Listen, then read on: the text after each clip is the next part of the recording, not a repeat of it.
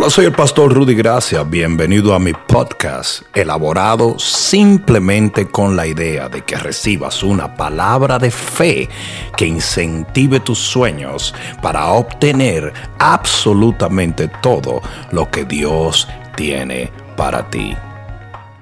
¿Cómo vamos con el reto 21?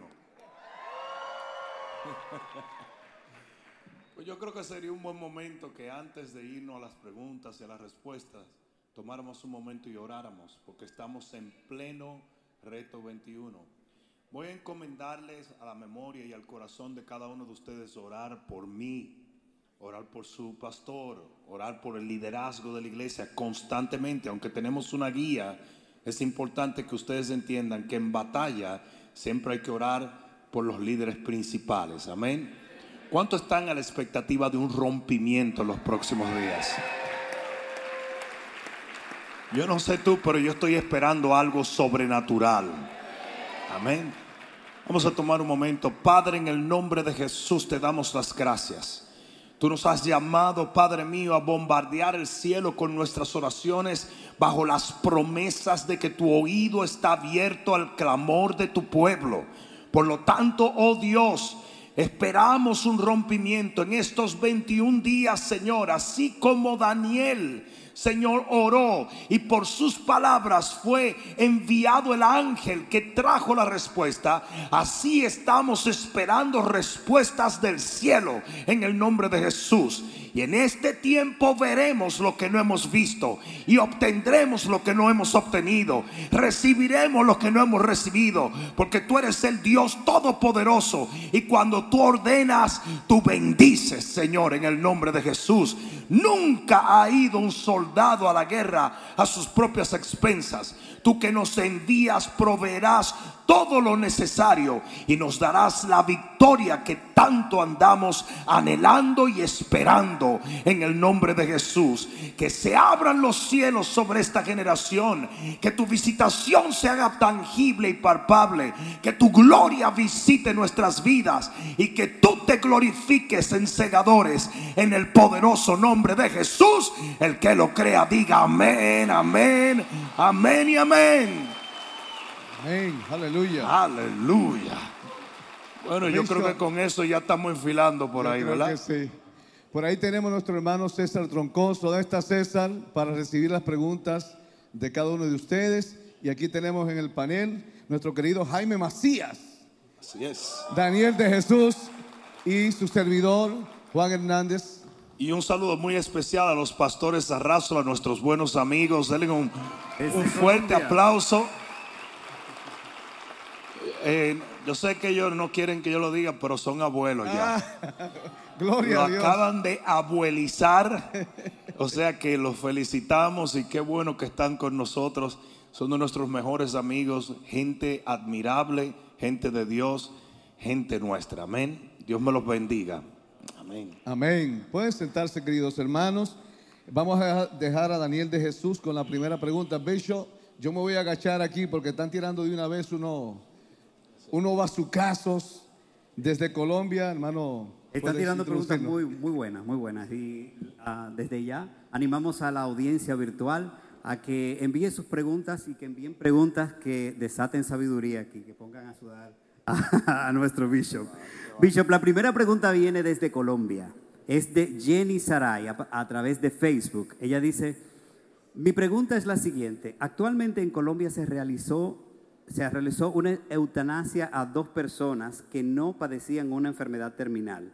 ¿Qué nos dice la Biblia o qué debe hacer una persona que padece una enfermedad a tal punto que desea la muerte digna, digna entre comillas, a través de la eutanasia? Si Dios es quien da la vida, solo Dios puede quitarla. Eso tiene que quedar claro. Y de desear morirse, en cualquier momento una persona puede llegar a un extremo en su vida de cargas y tristeza que puede sentirse así, pero eso no quiere decir que tú le vas a poner una carga a un individuo de convertirse en un asesino delante de los ojos de Dios y de tú poner en peligro tu propia alma. Porque el mismo profeta Elías deseó morirse un día. Le dijo al Señor, quítame la vida. Pero no se lo dijo a un doctor ni a una enfermera, se lo dijo al Señor. Le dijo, llévame. Porque el único que tiene completo derecho de quitar la vida es el que la dio. Y el que la quita sin la autorización de Dios, o sea, el que se pone, el que hace este acto se está poniendo en lugar de Dios. Ahora les voy a decir una cosa morir dignamente. La gente siempre saca las cosas más extrañas. Morir es morir. La única dignidad en la muerte es lo que tú hiciste durante la vida. Porque después de morir te vas a morir y se acabó. Pero la gente morir dignamente, ¿qué quiere decir morir dignamente? De un balazo. ¿Qué dignidad hay en eso? Dignidad es dada a la muerte por lo que usted hace en vida. Eso lo lleva a morir dignamente delante de Dios. Amén. Sí, tenemos eh, la siguiente pregunta. No sé si César anda por ahí o nuestro hermano. Ah, bueno, aquí está. Buenas noches. Yo ponte de pie. Yo tengo a Tony Benítez, tiene más de 15 años con nosotros aquí en la iglesia, junto con su familia. Él pregunta, cuando Cristo murió y descendió al infierno en esos tres días, ¿qué fue lo que él hizo? Ok, la Biblia especifica, y, esto es un poco complejo, existe, nadie podía entrar al cielo porque Jesús es la puerta, es el camino y nadie podía llegar al cielo. Pues la gente cuando moría y moría justamente iba a lo que se llama el seno de Abraham el seno de Abraham era una planicie que estaba en una montaña que se llama la roca de Tartarú. Y a manera de información, lo que está allá abajo de la roca de Tartarú, lo que sería el valle, es el abismo. Entonces, ¿qué sucede? La misma roca de Tartarú tiene una prisión que fue donde fueron apresados los espíritus que dejaron su dignidad, dice la Biblia en el libro de Judas. Y en el abismo si tú recuerdas la parábola de ah, el rico eh, y Lázaro, dice que el rico veía a Lázaro siendo consolado por Abraham, porque desde allá abajo se podía ver la planicie que se llamaba el seno de Abraham. Por eso es que Abraham le habló al individuo. ¿Qué pasa cuando Jesús muere? Jesús desciende a las partes más bajas de la tierra. Lo primero que hizo fue descender y quitarle al diablo las llaves del Hades y de la muerte, porque ahora él tenía el derecho por cuanto había morido muerto, perdón, justamente y era declarado justo delante de Dios. Él le quita habiendo obtenido redención las llaves y luego sube y el libro de Efesios dice que llevó la cautividad cautiva él se lleva, imagínense la sorpresa que fue para Adán, que nunca había visto a Jesús. Imagínense lo que fue para Noé, que nunca había visto. Esperaron toda la vida y parte de la eternidad por el Mesías y ahora Jesús venía caminando y le decía, vámonos, vámonos. Y se los llevó a todo y entró con una procesión en el cielo De paso dice, porque no fue simplemente quitarle las llaves, sino dice que le predicó a los espíritus encarcelados como testimonio de que él era ahora el rey de reyes y el señor de señores y que se había consumado la eh, redención, que todo su señorío se extendía por encima de la tierra y debajo de la tierra. Y luego entonces pasa y se lleva a todos aquellos, ahí estaba David, ahí estaban todos los justos, pues nadie podía entrar al cielo, pues no había sido consumada la redención y Jesús es la puerta y el camino. Nadie puede venir al Padre sino por Él. ¿Estamos claros? Eso fue lo que pasó en el contexto de estos tres días. Wow. Gracias, Bishop. Tenemos otra pregunta aquí. Eh, estos son los hermanos desde Facebook. Dice, ¿podría explicar sobre ungir con aceite? Por qué y cuándo se hace y qué representa y si todos nosotros lo podemos hacer o solamente pastores o ancianos. No, los pastores y ancianos ungen con aceite como, como para, eh, ¿cómo le digo? para establecer a alguien en el ministerio, ¿verdad? Pero tú puedes ungir con aceite a los enfermos, tú puedes ungir con aceite.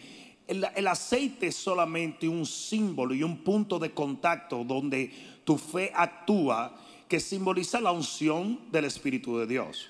Eso, es todo. Es una simbología. En realidad el aceite no tiene, tú agarras una botella de aceite en la iglesia y la pones allí, no quiere decir que tiene propiedades eh, curativas. Pero cuando usted, cuando usted, apoyado en la fe en la palabra, unge a una persona con aceite, creyendo esa palabra, entonces se desata la fe y ese punto de contacto eh, hace que la sanidad ocurra. ¿Estamos claros en eso? O sea que hay muchísimas cosas que la gente hace con el aceite y dice, pero ¿por qué fulano le puso aceite a la puerta de su casa? Eh, está bien, si tiene fe, que lo haga. Todo lo que es de fe agrada a Dios. ¿Y por qué fulano oró con aceite? ¿Y por qué? Hazlo en el nombre de Jesús. Usted tiene la fe para hacerlo. Hágalo en el nombre de Jesús que va a rendir resultados. Correcto. Perfecto. Bueno, no sé si estamos listos técnicamente hablando, pero usted sabe que la tecnología, Bishop, nos ha venido a facilitar la vida. Y, a dañar la vida también. Exactamente. Bueno, no sé cómo usted lo ha... vamos a ver un video que alguien mandó con una pregunta. ¿Está listo el video? Ok.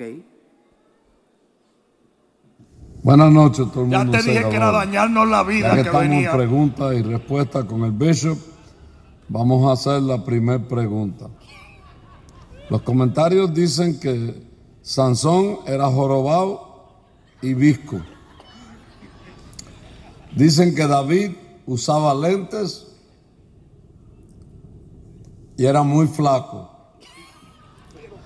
Dicen que Pablo era sordo y tartamudo. Dicen que Juan Hernández, no sé qué le pasó a Juan Hernández, pero está cuadripillado. ¿Cierto o falso?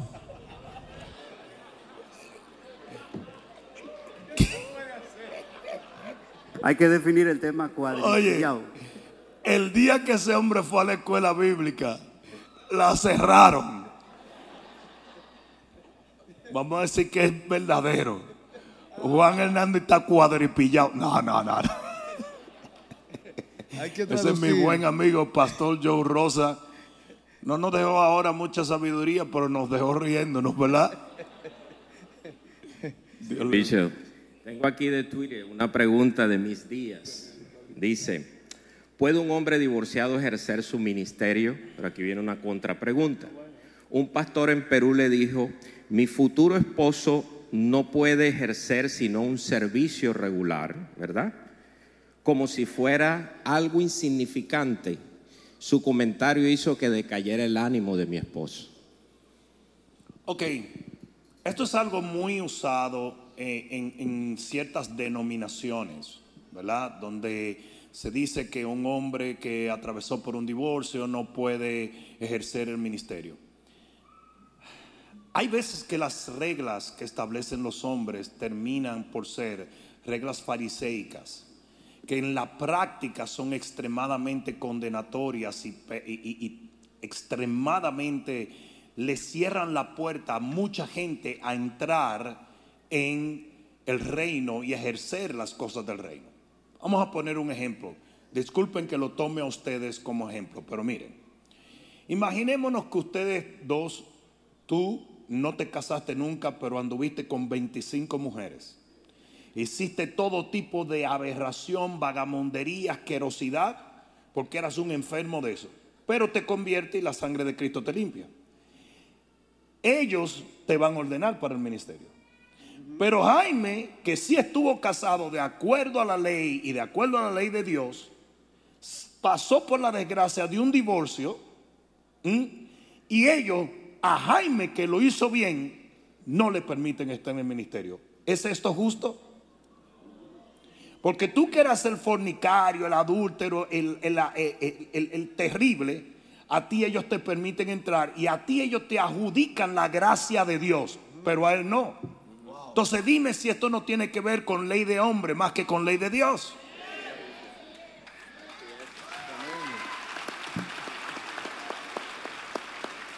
Entonces, nosotros tenemos que tener muchísimo cuidado cuando el hombre, porque fíjate, dice la Biblia que los fariseos, que eran los líderes espirituales, los fariseos no eran cualquier cosa, eran los líderes espirituales de Israel Dice que en vez de abrir el camino hacia la salvación, le cerraban el camino a la gente.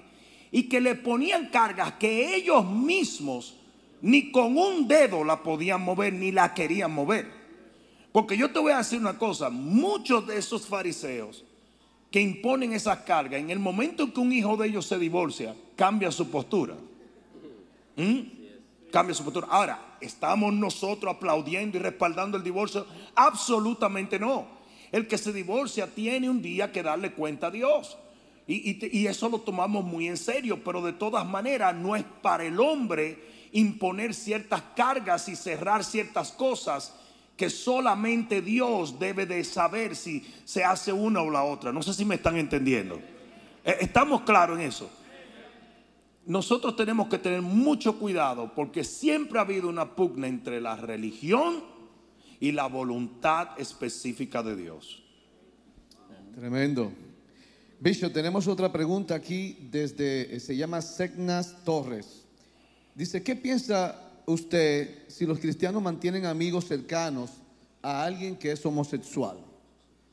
O sea, amigos de homosexuales, quizás lesbianas, Bueno, yo creo obviamente que nosotros tenemos que tener contacto con gente, no solamente homosexual, sino de cualquier tipo de pecado. O sea, nosotros no podemos volvernos a un monasterio, nosotros no podemos convertirnos en gente que se escandaliza porque el tío mío, yo soy cristiano ahora y el tío mío maldice y blasfema. Bueno, pues eso era tú antes. Entonces usted tiene que mantener contacto con ellos. Amistad no lo entendería porque dice que dos gente que no están de acuerdo no pueden caminar juntos. Entonces, ¿de qué usted habla con un amigo homosexual? A menos que él te dé el oído para tú hablarle de Cristo, pero tú no puedes estar escuchando las, las locuras que te puede estar diciendo esa persona. ¿En qué momento tú puedes alinearte lo suficiente a una persona con un estilo de vida como ese para sentirte completamente relajado? Yo no te digo que le cierre la puerta porque usted necesita testificarle, pero usted tiene que llegar a un punto donde si esa persona no quiere oír de Cristo, usted tampoco quiere oír basura. Wow. ¿Estamos claros? Amén. Perfecto. Creo que ahora tenemos que pasar al auditorio. Está por ahí. ¿Dónde está Gustavo? Ok, Gustavo, con una pregunta del auditorio. Sí, uh, Bishop, aquí tengo al hermano Luis que quiere hacer una pregunta. Bendiciones, pastor. ¿Cómo estamos? La pregunta mía es: ¿una mentira que no le haga daño a nadie se puede considerar eh, eh, pecaminosa.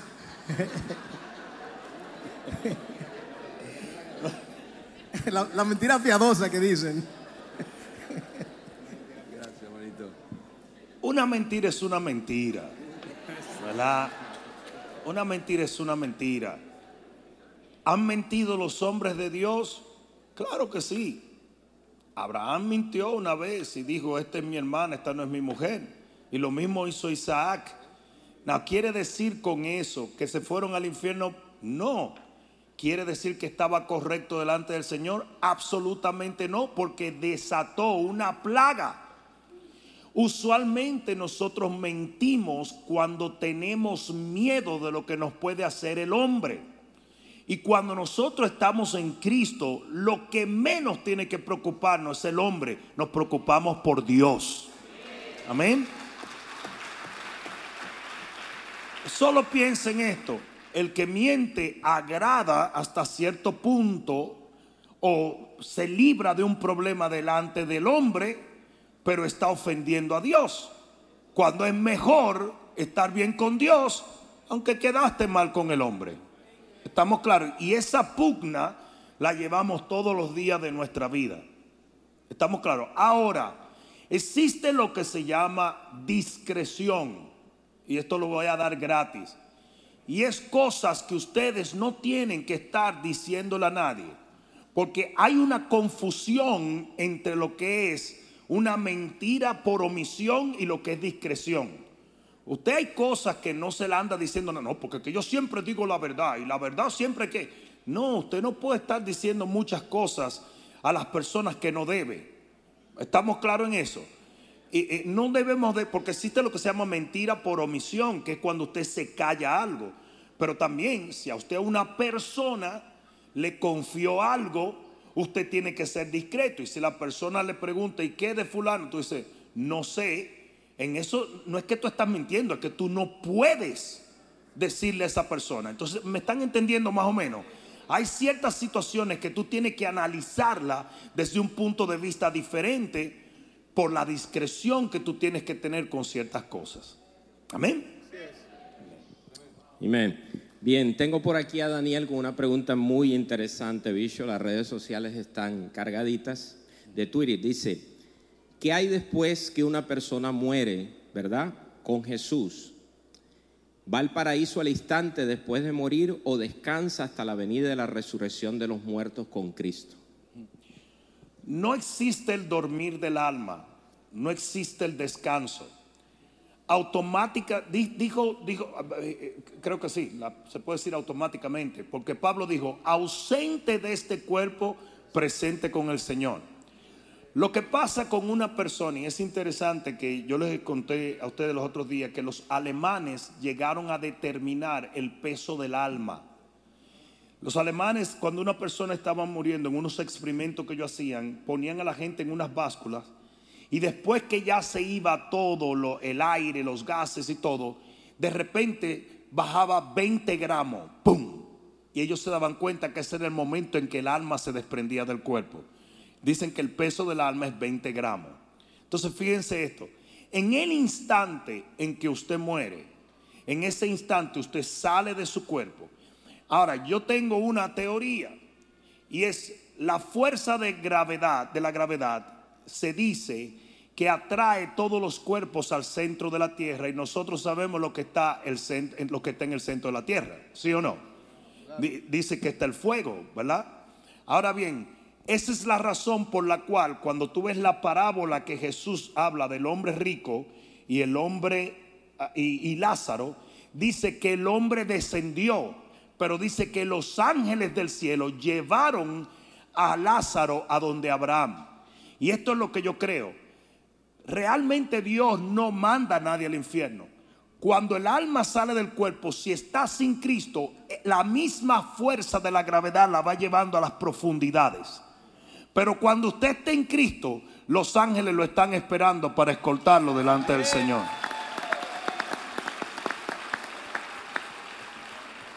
Y eso es bíblico. O sea, que automáticamente, ¿por qué los ángeles se llevaron a Elías a la presencia de Dios? ¿Por qué los ángeles se llevaron a Lázaro al, seno de Abraham? Es lo que yo creo que pasa. Yo creo que absolutamente, y la mayoría de los cristianos que están muriendo siempre tienen visiones de ángeles. Yo creo que hay ángeles esperándote para escoltarte como un hijo de Dios a la presencia del Señor. Pero no existe descanso o dormir del alma automáticamente estamos fuera de este cuerpo, estaremos presentes con el Señor. Bicho y ni purgatorio tampoco. Tampoco, eso es un invento. Bueno, pues seguimos con la tecnología y la próxima conexión llega desde Santo Domingo con el pastor Carlos León. ¿Está listo?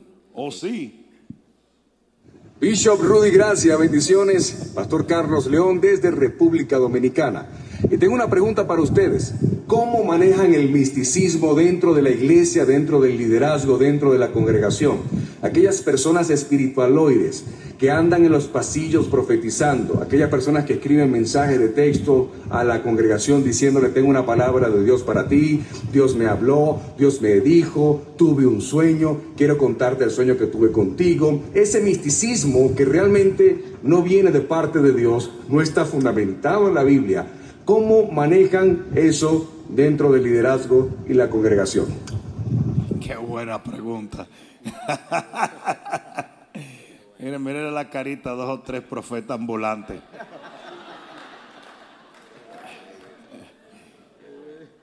Nosotros tenemos que entender algo, y es que no puede haber cinco maestros de orquesta, no puede haber más de un gallo en la gallera, como dicen. Y uno de los problemas que tenemos con la espirituflageticación de mucha gente es que están tratando de ejercer autoridad fuera de la autoridad del ministro o del pastor. Es muy importante que se entienda, aunque no refrenamos los dones ni refrenamos la profecía, todo tiene que hacerse en orden, dice la palabra de Dios. ¿Y quién establece ese orden? El líder, el pastor principal, en este caso el bishop. Entonces, ¿cuál es el problema? La mayoría de las iglesias que atraviesan por divisiones, simplemente atraviesan por divisiones porque hay dos o tres mega espirituales que comienzan a decirle, Dios me dijo, cuando si no se lo dijo al padre de la casa, no se lo va a decir a ellos. ¿Estamos, claros en eso? ¿Mm? Usted no le puede hablar a un hijo de una casa y asumir que el mensaje va a ser llevado a cabo. Usted tiene que tratar con el papá de la casa. ¿Estamos claros en eso? Y generalmente el rebelde utiliza muchísimo la super espiritualidad para desviar. Por lo tanto, nuestros líderes son extremadamente celosos para ponerle orden a la gente que siempre viene a hacer un montón de cosas que no debe hacer. Los otros días había uno profetizando en el parqueo y lo mandé a sacar por un tubo y siete llaves. Y venía y le decía a la gente, tengo una palabra, tengo una profecía, ¡fua! para afuera. ¿Por qué? Porque eso está fuera de orden. Donde está el Espíritu de Dios tiene que haber un orden. Y el orden Dios se lo da al ministro de la casa. Amén. Así es. Déselo fuerte al Señor. Amén. Bishop, tenemos otra pregunta aquí de Facebook. El señor Alger Hernández Dice, ¿por qué hay tanto odio entre los mismos evangélicos? En vez de dar amor por las redes sociales, insultan y se critican. Así es. Este es un mal que está afectando en extremo la iglesia de Cristo.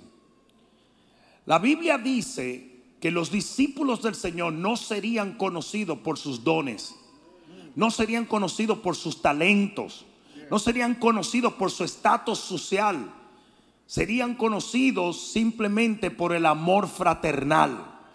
Y mira lo que dice la Biblia, que cuando nosotros nos amamos fraternalmente, dice que el mundo sabrá que Jesús vino. Ustedes saben por qué la iglesia hoy en día tiene tantos problemas para traer gente del mundo a la iglesia? Porque por eso mismo. Porque yo llevo tantos años, Pastor Arrazola y, María, y la pastora María Paula, llevamos años, digamos, predicando. Y siempre sale algún menso y comienza a hablar tontería. Entonces lo que esa persona no sabe es que un no cristiano lo está mirando y está diciendo, por esta gente ni ellos se entienden si ellos no se aceptan entre sí, ¿quién me va a aceptar a mí? Y eso lo que está haciendo es literalmente destruyendo la imagen y la efectividad de la iglesia cristiana. Tenemos que entender una cosa, y esto sí quiero que lo comprendan. Antes de que soplara el viento recio del norte, el sur, el este y el oeste en el capítulo 37 del libro de Ezequiel y el espíritu se metiera en el cuerpo, tuvo que venir una unidad de cada coyuntura.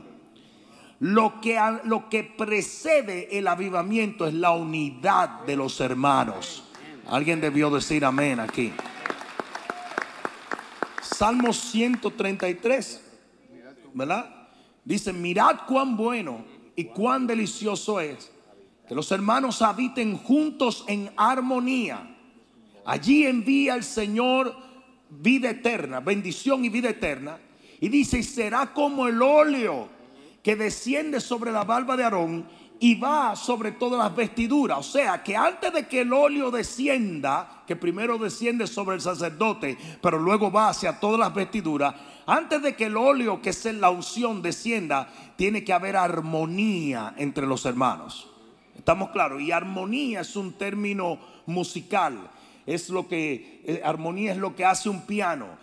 todas las teclas son diferentes, pero cuando están juntas y son tocadas por el maestro, entonces pueden hacer una melodía maravillosa. Usted no tiene que ser igual a mí para yo apreciarlo. Todo lo que usted tiene que ser es parte de este cuerpo para yo amarle. ¿Alguien entendió eso? Nuestras diferencias no deberían dividirnos, sino más bien unirnos. No sé si me están entendiendo.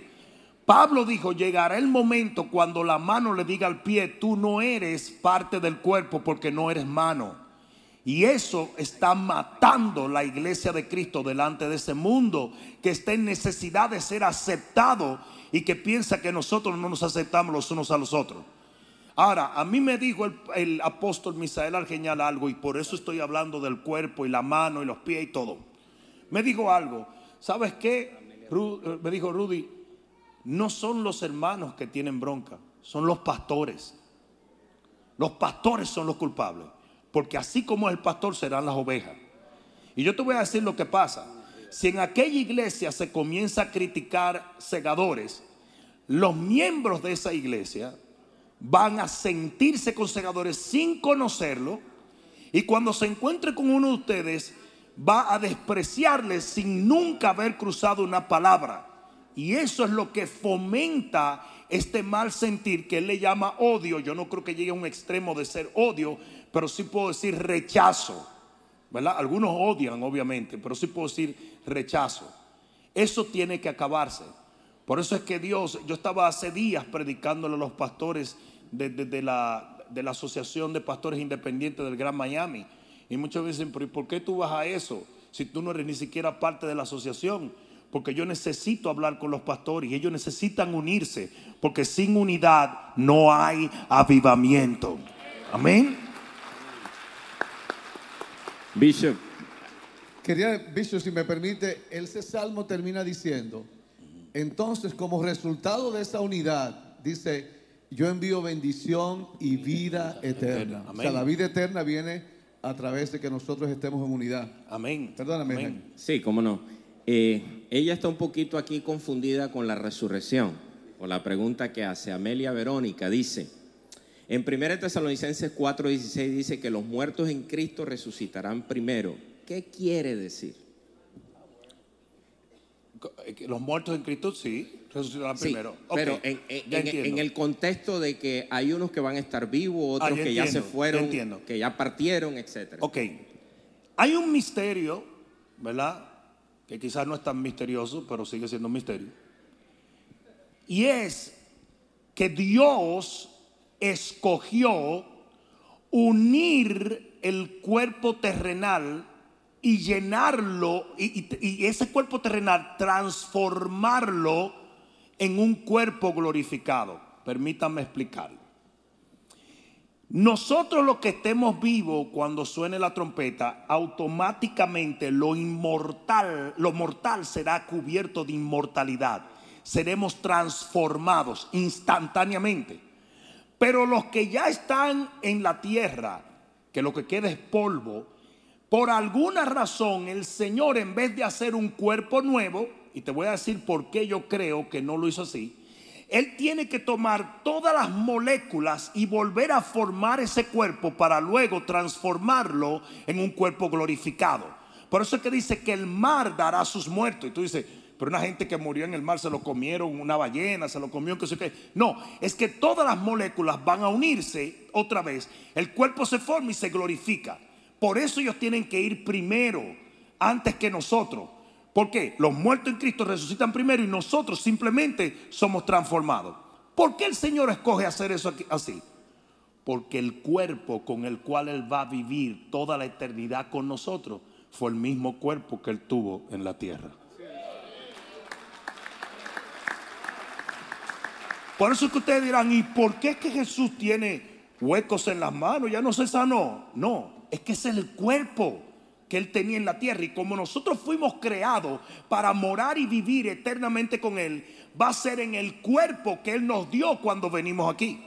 Claro, mucho más elegante, no va a haber pancita, no va a haber...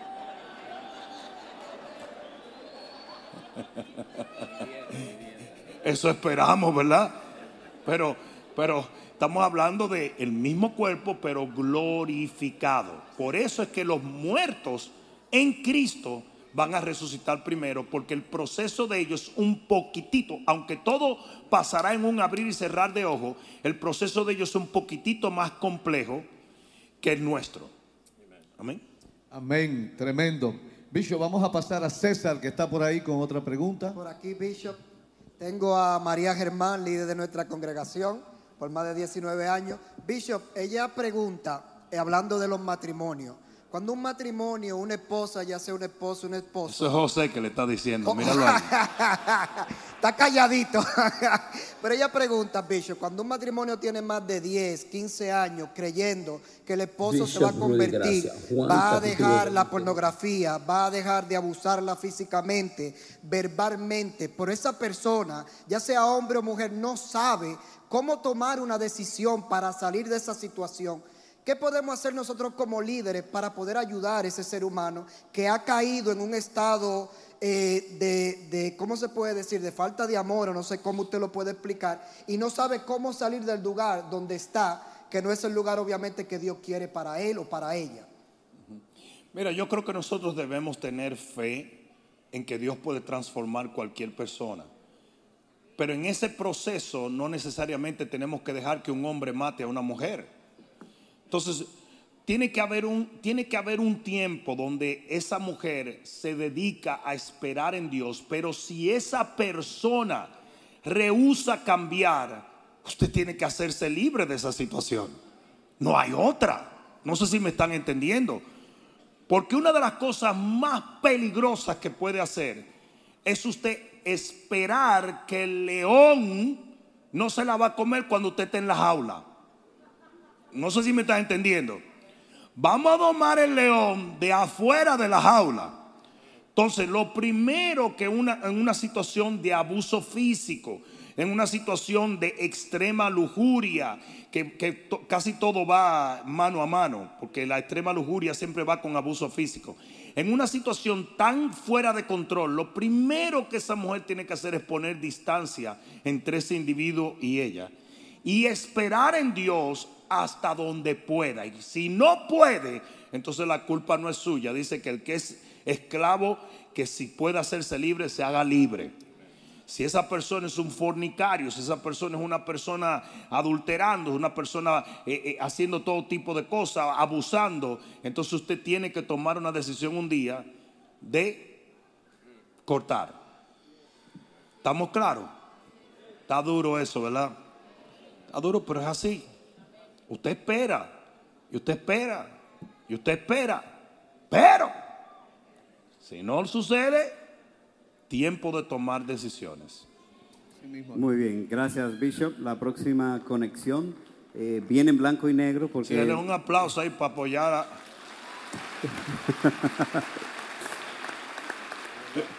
No tiene que ver contigo, José. La próxima conexión viene en blanco y negro, decía, porque viene de un pastor que se hace llamar el negrito feliz. Anda. Vamos a darle paso al pastor Carlos Ortiz. 20, verso 4.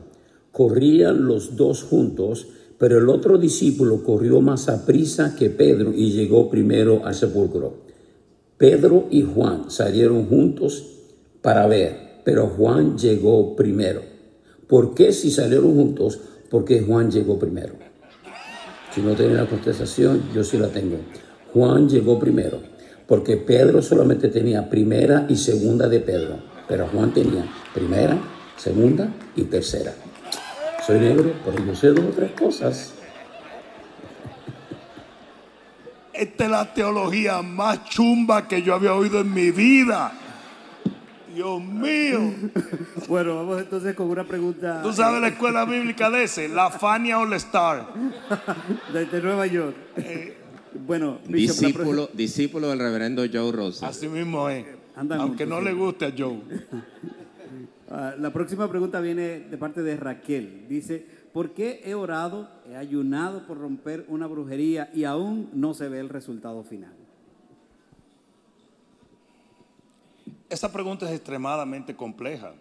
Empezamos por el hecho de que ni siquiera sé qué brujería, cómo fue la brujería, por qué dice que es brujería, por qué dice que no se rompió o cómo la batallaste.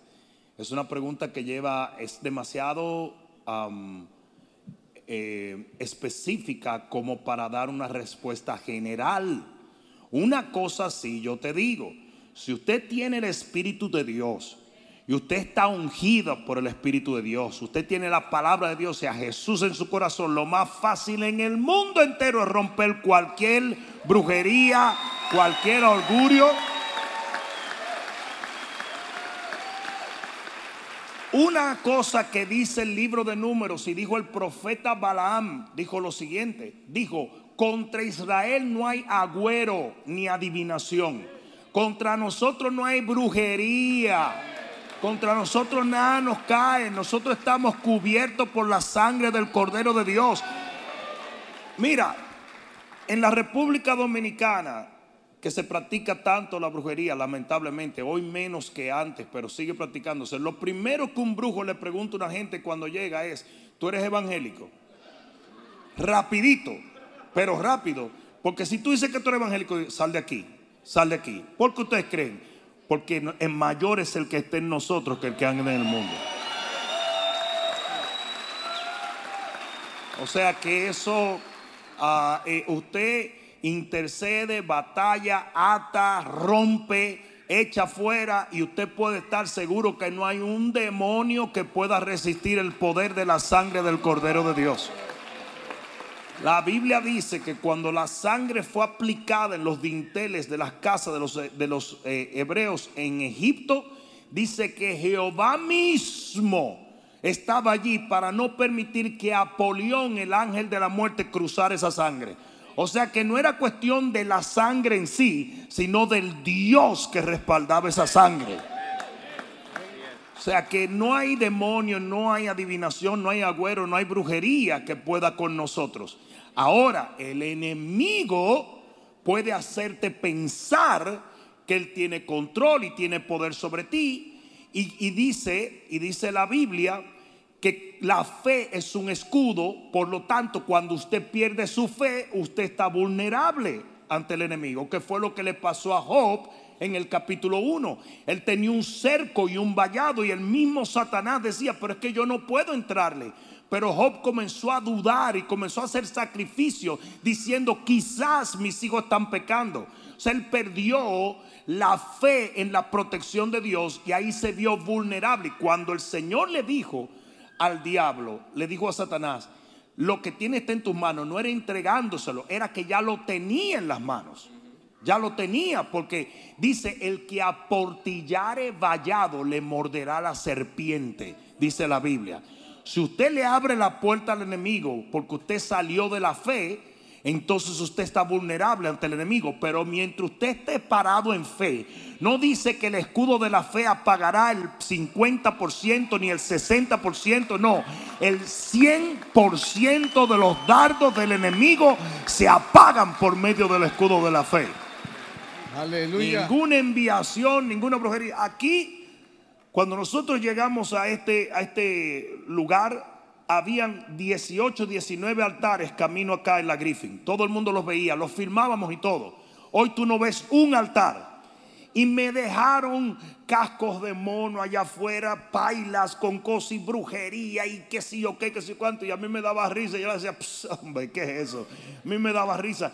¿Sabes la cantidad de brujos que hay aquí? Ex brujos. Y están aquí libres. Y, miren lo que hacen las entidades. Miren lo que hacen las entidades. Sí, porque eh, esto aquí se parquean un montón de escobas allá afuera. Pero mira lo que hacen esas entidades. Si nos deja, te matamos. Aquí está todo el mundo vivo y coleando. Porque mayor es el que esté en nosotros que el que anda en el mundo. Amén. Bicho, esa era de liberación, pero ahora tenemos otra de sanidad interior. Damos gracias al Señor. Lisbeth Mejía dice, ¿cómo se puede perdonar a alguien que nunca te pidió perdón? Está buena. ¿eh? Es que el perdonar no tiene que ver nada con la persona que te ofendió, tiene que ver contigo. Perdonar es un mandato, no una sugerencia de Dios. es un mandato. Perdonar es un mandato.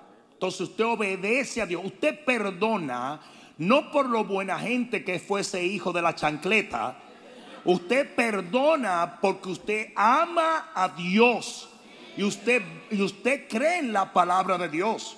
Entonces usted lo perdona. ¿Tú te crees que cuando Jesús oró en la cruz diciendo perdona a los que no saben lo que hacen? ¿Tú te crees que era porque ellos eran buena gente? Era lo que lo estaban crucificando. Pero él entendía que delante del Padre él tenía que perdonar a esa gente. Él lo soltó. Usted perdona no por ellos, sino por Dios. No tiene que ver nada con eso. ¿Estamos claros en eso? Usted tiene que aprender. Ahora, escuchen esto porque es importante. Perdona, perdón, perdón y reconciliación son dos cosas diferentes. ¿Ok? Digamos, vámonos al caso de esa persona que es abusada por un hombre. Vámonos a ese caso. Digamos que el individuo tuvo al matar a esa mujer. Pues la mujer es cristiana, lo perdona, pero no quiere decir que le va a dar entrada a la casa otra vez. Porque son dos cosas diferentes. Perdón y reconciliación son dos cosas. Entonces lo que la gente se preocupa es, es que si yo lo perdono, entonces tengo que tener una relación con esa persona. No necesariamente. Usted lo deja ir, pero esa persona quizás ya no cabe en su vida. Es el caso de muchos ex esposos y muchas ex esposas que no pueden entrar en una vida nueva porque la arruinarían. No sé si me están entendiendo, pero tiene que haber un perdón. Usted tiene que soltarlo. ¿Estamos claros? Y usted lo hace no por esa persona. Esa persona no te tiene que pedir perdón. Usted perdona porque Dios dijo que usted perdonara. Y punto. Amén.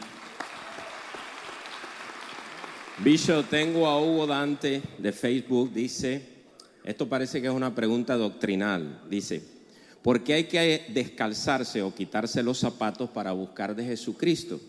También con el tema del lavamiento de pies. No, eh, yo creo que está confundiendo las cosas allí. Eh, el lavamiento de los pies era simplemente lo que hacían los esclavos. Y lo que Jesús quería era llegar a un punto de humillación donde todos ellos supieran que si Él se humillaba siendo Señor, ellos tenían que humillarse también. Eso es simplemente. En cuanto a Moisés, en cuanto a Moisés, de quita los zapatos porque estás en Tierra Santa, eso fue algo específico, pero en realidad, aparte de los musulmanes que lo hacen, eso no tiene ningún valor espiritual, ¿verdad? ¿Estamos claros en eso? Quitarse los zapatos no tiene ningún valor espiritual, es, algo simbólico, pero no tiene ningún valor espiritual. A mí me llama hasta la atención como muchos musulmanes se lavan la cara, se lavan la mano y después van y ametrallan un montón de gente por ahí. Entonces, lo, lo, físico no tiene que ver tanto con lo espiritual, ¿verdad? A menos que en el contexto de un encuentro con Dios Él lo pida, eso es otra cosa. Amén. Gracias, Bishop. Vamos a pasar ahora a nuestro Déselo al Señor fuerte, amén. Tenemos por ahí nuestro hermano Gustavo. Por favor, Gustavo. Ah, sí, Bishop. Aquí tengo a Ivette que quiere hacer una pregunta, a ver si usted se responde. Buenas noches. ¿Qué tal? Eh, siempre he tenido esta duda porque mi suegra fue cristiana y muy, muy devota a Jesús. Y cuando le dio leucemia y cuando estaba en el hospital, yo la verdad que nunca había venido a la iglesia cristiana y no sabía, pero ella me dijo que ella confiaba mucho en una de las promesas que Jesús había dejado, que con uno que fuera salvo en la familia, los demás ibas a ser salvos. O ella estaba, siempre fue una persona que de hecho yo creo que parte, por eso estoy acá, porque daba tanta paz y ahora entiendo que era porque estaba llena de Jesús. Entonces cuando ella me, me dice eso, me quedé pensando mucho porque su esposo, mi suegro, no cree en Jesús. Eh, supongo que ella se aferró a esa promesa, no le entiendo. ¿Qué me quería decir con eso? No sé si usted me puede explicar. Claro, lo que ella te dijo es una realidad. Una, una de las cosas más extrañas que Jesús dijo fue, yo no vine a traer paz, yo vine a traer guerra, poner al padre contra el hijo, al hijo contra el padre. Y tú dices, pero ¿qué es eso? Jesús vino a causar división en la familia. Sí, pero mira esto. Las familias cargan maldiciones generacionales. Pues cuando Jesús agarra a una persona y la saca de esa maldición, esa persona va a estar en contra, en sitios opuestos de sus familiares, pero eventualmente la luz de esa persona va a alumbrar toda su casa para la gloria de Dios. Pastor Juan sabe bien que todos nosotros cuando nos convertimos éramos un grupo de jóvenes bajo el ministerio de la pastora Mireya Camilo y todos nuestros padres y nuestros tíos se hicieron enemigos nuestros de la iglesia y de todo. Pero después de un tiempo, la luz que había en nosotros comenzó a hacer que todos ellos vinieran a Cristo. Y hoy la gran mayoría son cristianos. Ahora, importantísimo, que Dios prometa algo no necesariamente quiere decir que se cumple. Por ejemplo, a eh, Elías le dijo, el aceite de la tinaja no escaseará, ni el aceite, ni, ni la harina menguará. Pero usted tiene que hacerme una comida. Hay muchas promesas que son condicionales. ¿Por qué lo digo? Porque Dios no va a forzar a un familiar nuestro a convertirse. Es imposible. Pero sí habrá una gracia y un favor tan extremo que dice que si tu esposo es inconverso, la mujer no se vaya del hogar, ¿verdad? En casos normales, no en casos de abuso como estábamos leyendo, que no se vaya del hogar porque la presencia de ella santifica toda la casa. O sea que hay un favor y hay una gracia, pero si el esposo de ella, el abuelo, ¿verdad? Si el abuelo decide no aceptar a Jesús, entonces esa promesa no se cumple en él, pero se está cumpliendo en ti. Amén. Y eso, eso, ella te habló con una realidad. Hay un favor y una gracia. Aquí hay mucha gente que están en el reino hoy porque una abuelita oró y usted ni sabe. Hubo, hubo una tía que dio rodillas para que toda la familia se convirtiera y usted no sabía nada. Y usted está sirviéndole al Señor. En mi, en mi opinión, yo nunca tuve un familiar eh, ministro. Y los otros días fui a ese restaurante francés, se llama La Carrette. Y fui ahí a La Carrette y estoy diciéndole, oye, dame una colada.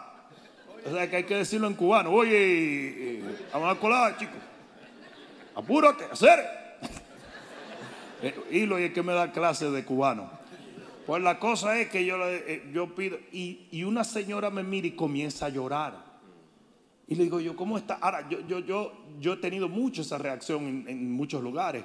Y le digo, Dios te bendiga, hermana. Automáticamente me doy cuenta, ¿verdad? No ni modo que le debía dinero a alguien, ¿verdad?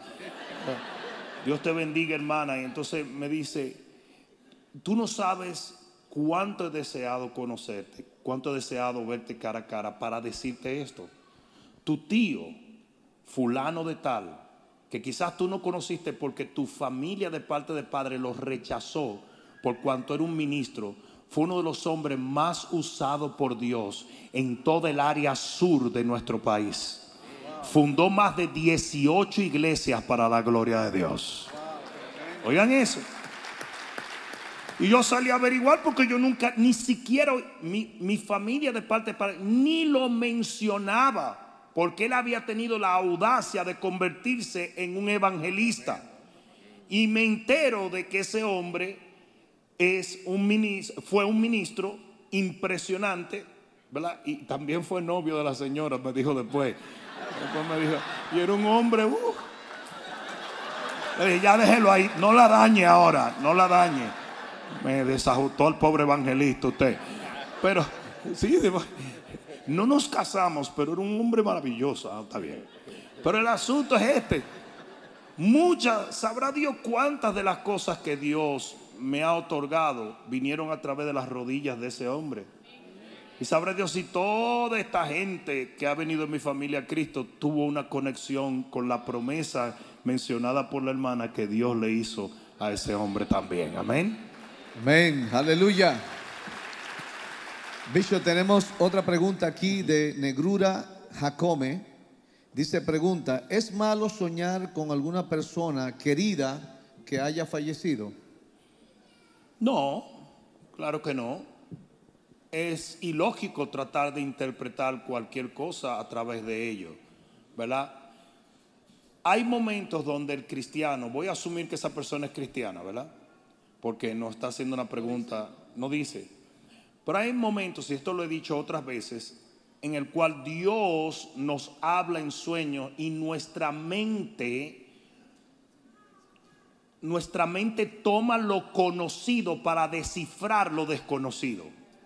¿Entienden? Por eso hay cristianos de verdad que vienen y dicen, mi abuelo me dijo en un sueño tal cosa. No era tu abuelo, era un ángel. Lo que pasa es que tu mente lo entendió que, como que era tu abuelo, porque es lo que tú tienes en tu alma. En el alma hay tres cosas. En el alma está la memoria, la voluntad y el asiento de las emociones. Pues a veces cuando, cuando cosas espirituales suceden, tú la procesas por lo que conoces o por el hard drive que tú tienes en el alma y a veces te confundes en eso. No sé si alguien me está entendiendo. Entonces, entonces muchos cristianos dicen, pero, es que yo tuve un sueño de que una tía mía, no, hombre, no fue una tía tuya. Eso probablemente fue un ángel o algo que te habló. En un caso. En otro caso es mucha pizza de noche. ¿Ok? Porque no todos los sueños son espirituales. No sé si me están entendiendo. Los otros días viene una persona, mira pastor, yo me soñé.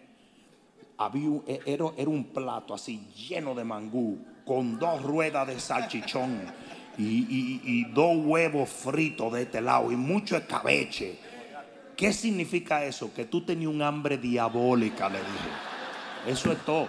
No tú te vas a poner a decir que el salchichón viene de la sal, la sal. No, hombre, el chichón es lo que tú te das en la cabeza. No, hombre, no. Entonces hay muchos cristianos, volviendo a lo que dijo el pastor Carlos León, que son muy fláuticos. Usted tiene que tener cuidado cuando usted se está pasando. Hay sueños que son espirituales, hay sueños que no lo son. Son simplemente algo eh, eh, fisiológico, un proceso fisiológico que sucede en el sueño. ¿Estamos claros? Bueno, Bishop, eh, estamos bien, ¿verdad? Seguimos para adelante entonces. Ok. Este, voy a tomar un momento, Bishop, para invitar a la audiencia a que se tome un ratito ahora, se tome un momento y entre y se inscriba en nuestro canal de YouTube, porque cuando usted hace eso, usted uh, sube el algoritmo, de, algoritmo, ¿verdad, Bishop? De YouTube y hace que esta eh, la palabra corra y el nombre de Dios sea glorificado porque el motor de YouTube puede eh, dar... Exponer el video, exacto, el video más. a, usted no le cuesta nada, pero para nosotros tiene mucho valor y usted está predicando cuando hace eso. Bueno, hacemos la otra pregunta. Tenemos también ahora un canal de contenido exclusivo. exclusivo. Exacto. Y son dos canales que tenemos, por lo tanto va a ser de mucha bendición. Estamos creciendo increíblemente, vamos por encima del medio millón ya de personas y yo creo que es una bendición porque estamos predicando a la distancia también. Amén. Así que entre, suscríbase, comparta, déle a la campanita y todo eso. La próxima pregunta viene de parte de Carlos Bracho. Él dice, ¿cómo identificas que Dios quiere usarte y salvar almas en grandes plataformas? Siendo cristiano. Me imagino que él quiere saber si en ah, grandes plataformas o a nivel Mira, la clave para llegar a un llamamiento dentro de los cinco eh, ministerios principales es haciendo el ministerio general. Usted va como creyente y usted evangeliza, usted hace discípulo, usted hace esto, y de allí Dios le va a mostrar a usted si Él quiere que usted lo haga en una dimensión diferente. Porque algo tiene que quedar claro. En los cinco ministerios no existen voluntarios. ¿Me entendieron? La Biblia habla en Efesios 5 específicamente que es el Señor el que toma uno y los da como un don al cuerpo de Cristo. Por eso Pablo decía, soy apóstol por la voluntad de Dios, no simplemente porque me pareció una buena idea. Ahora, usted no tiene que ser un ministro ordenado y usted no tiene que ser pastor, apóstol, nada de eso para usted ganar almas. Si usted es cristiano, usted da por gracia lo que por gracia usted ha recibido. Amén. Y sea que usted tenga la gracia para ganar 25 personas o para ganar 250 o para ganar 2500, no hay necesidad de que lo hagas desde una plataforma si así no fuere. Con que usted lo haga es lo importante. ¿Estamos claros? Amén. Bishop, y vi una foto en esta semana de Reinhard Bunke, que ya partió con el Señor, que tuvo reuniones de millones de personas en África. Sus primeras reuniones eran menos de 100 personas y eran la mayoría niños. O sea que si Dios te llama, realmente sirviendo en lo poco, Dios te va a abrir camino. yo siempre digo que es más fácil en mover el, el guía de un carro que esté en movimiento que mover el guía de un carro que está parqueado. ¿verdad? Si usted se empieza a mover, el Señor va enderezando y va enderezando y va enderezando. Lo que usted no puede hacer es sentarse a esperar que Él lo llame porque ya Él lo llamó. En Marcos 16 y en Mateo 28. Bicho, el tiempo se nos ha ido volando, las preguntas siguen llegando, pero aquí hay una pregunta medio anónima, pero muy buena. Digo medio anónima porque no puso el nombre. Dice, eh, ¿podemos nosotros, cuando vayamos al cielo, poder disfrutar de carne y comer como lo hacemos nosotros acá Eso es en un la argentino. tierra? Eso es un argentino. Ya que no va a haber muerte, vamos a disfrutar de todo. ¿Se puede, bicho? Pregunta él. Absolutamente.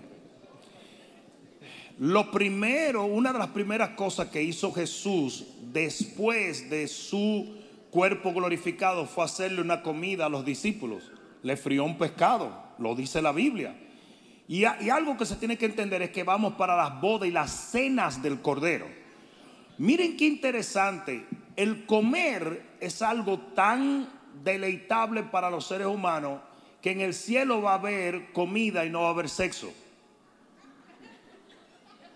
Think about it. No va a haber sexo sin vergüenzas, hijo de la chancleta. Mira cómo están todos. Mira aquel llorando. Pecador. Le salió una lágrima, hombre. Pero fíjense qué interesante. No va a haber sexo, pero sí va a haber comida. Y eso lo dice la Biblia en varias ocasiones. O sea, qué tipo de comida va a haber, eso no lo sé. Y cómo se va a llevar a cabo, si habrá cenas, si se, va a hacer, no lo sé. En realidad no va a haber un ciclo de 24 horas. Eh, eh, no es que vamos a cenar a tal hora ni nada de eso. La eternidad no tiene principio, no tiene fin, no tiene, no nomenclatura de horas. No sé si me están entendiendo. Entonces va a ser algo muy diferente, pero de que se va a comer, sí hay prueba en la Biblia de que sí se va a comer. Y no se va a engordar. Muchas gracias, Bishop. ¿Qué le parece si ahora pasamos al auditorio? Hay una pregunta por ahí. ¿Dónde está César? Bishop, por aquí. Yo tengo una pregunta anónima. Decía que si un líder se va de la iglesia y le damos un balance, ya se va y habla bien de la iglesia o se va y habla mal de la iglesia. Cuando esa persona vuelve a la iglesia, toma de nuevo su posición de liderazgo o qué hacemos nosotros como congregación al recibirlo.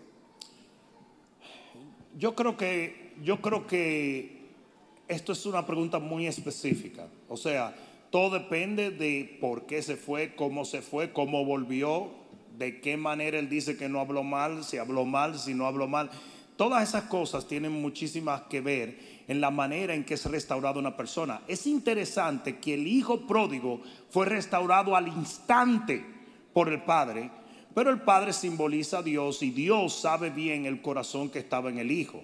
O sea que nos vemos forzados a evaluar ciertas cosas cuando una persona vuelve, porque lo peor que puede pasar es que una persona venga después de haberse alejado del Señor herida o en pecado y uno lo ponga a ministrar o lo ponga en una posición porque va a ministrar desde sus heridas o desde su pecado. No sé si me estás entendiendo. O sea, imagínate que una persona viene cargado de falta de perdón, cargado de rebeldía y tú lo pones en una posición, él va a ministrar no desde un corazón limpio, como decía David, limpia y dame un nuevo corazón para que yo pueda anunciar tu ley a los pecadores y a los transgresores. Usted tiene que tener un corazón limpio, por eso es que a veces nosotros los pastores escogemos cuando una persona vuelve pasarlo por un proceso de restauración. Y si la persona es humilde y la persona entendió su lección, lo primero que quiere es eso. No de inmediato, no, porque yo vine y ahora me están... No, hombre, usted tiene que someterse a ser limpiado, tal y como dijo el papá, quítenle esa ropa sucia y vamos a ponerle una ropa limpia. ¿Verdad que sí? ¿Estamos claros, verdad? Amén. Amén, aleluya. Déselo al Señor. Pastor, tenemos a eh, Julie E. Martínez. Pregunta, me gustaría saber si uno debe permanecer en una relación de maltrato emocional.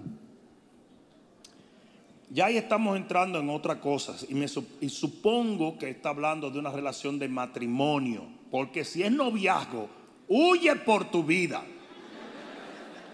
Porque ustedes saben cómo funciona el noviazgo. Mira, el matrimonio es un catalizador. Quiere decir que avanza o aumenta algo.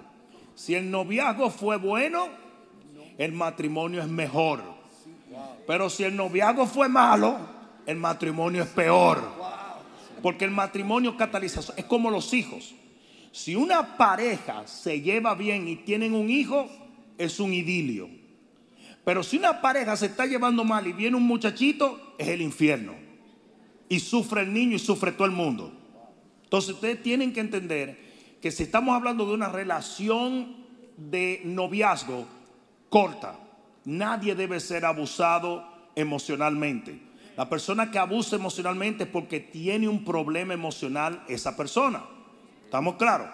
Si estamos hablando de matrimonio, entonces se buscan otras medidas, consejeros matrimoniales, eh, ministros, pastores, dinámicas, etcétera, etcétera. Aprender. Yo tengo, aquí hay una, yo tengo una pareja, eh, unos amigos, que se llevaban tan pésimo, pero tan pésimo, pero tenían temor de Dios, no se querían divorciar. Y lo que hicieron fue que se metieron los dos en un curso de coaching. Y ahora se coachean el uno al otro. Entonces ya lo mira y dice, estás resentido, ¿verdad? Él dice, ¿por qué me dices así? Y están cocheándose todo el tiempo, gratuitamente. Pero después que se hicieron esa cuestión, que aprendieron muchas dinámicas y destrezas y cosas, se llevan bien, se llevan bien.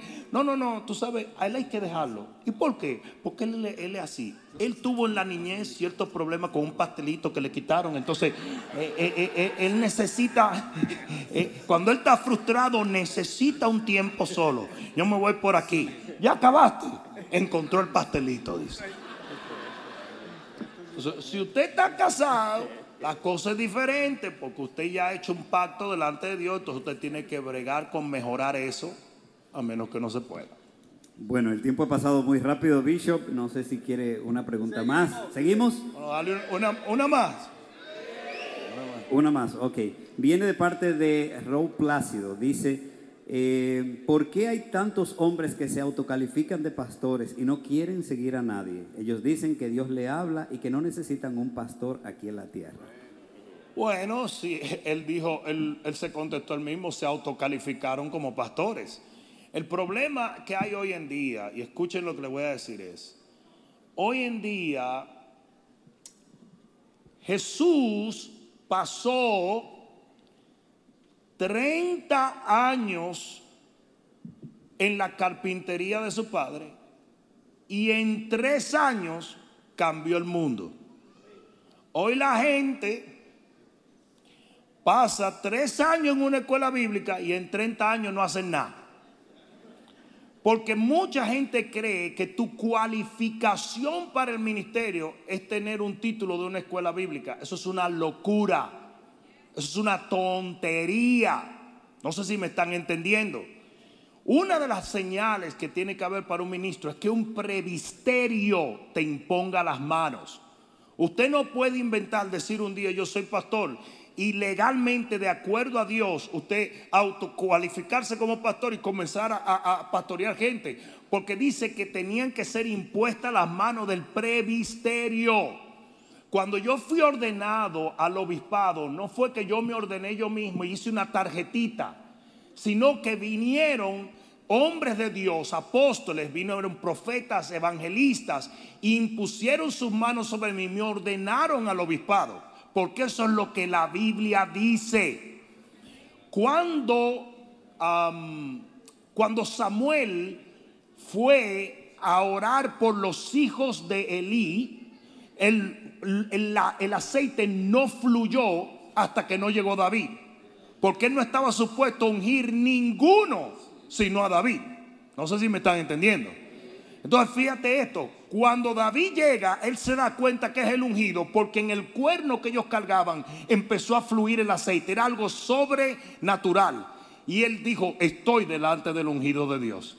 Y él lo unge porque tiene que ser Dios a través de un prevístero o de un hombre de Dios ordenando a otro. ¿Cómo empieza la mayoría de los ministerios? En rebeldía. ¿Sí o no? Empiezan porque yo peleé con aquel pastor. Pero ¿y desde cuándo es un llamado al ministerio?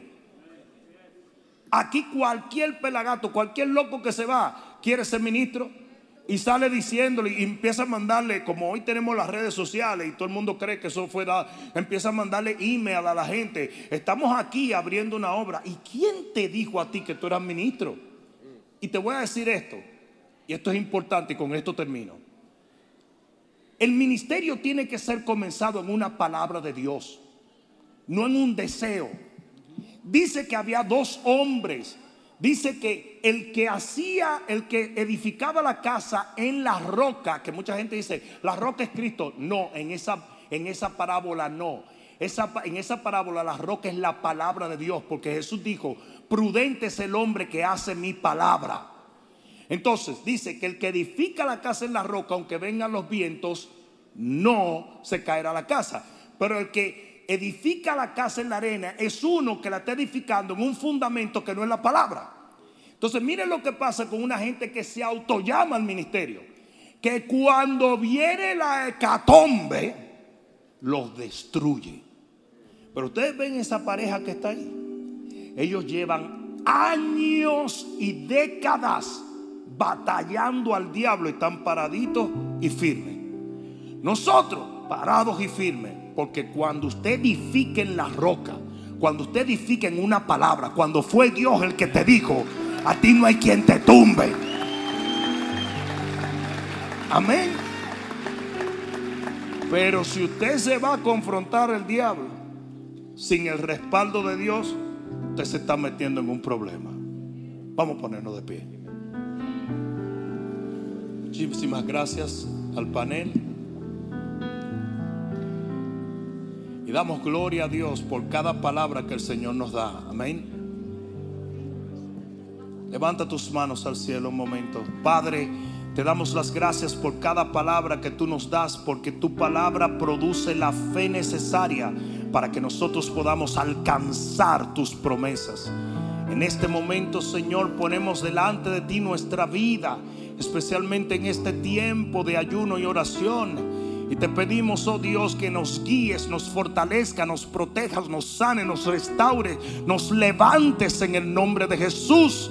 No permitas, Señor, que el enemigo nos tome ventaja, sino que guárdanos y protégenos y haznos, oh Dios, la generación que tú nos has llamado a ser para vencer en tu nombre y glorificarte, Señor, con nuestras vidas. En el nombre de Jesús, Padre mío, gracias por cada palabra, gracias por cada gota de fe. Gracias por cada bendición, cada promesa, cada victoria, cada respuesta a la oración. En esta noche te bendecimos y te reconocemos como el único dador de todo bien. En el nombre poderoso de Jesús, el que lo crea diga amén, amén y amén. Espero que esta palabra cale profundamente en tu alma y que se convierta en pasos de fe que te permitan llegar al destino que nuestro Señor ha trazado delante de ti y de los tuyos. Dios te bendiga.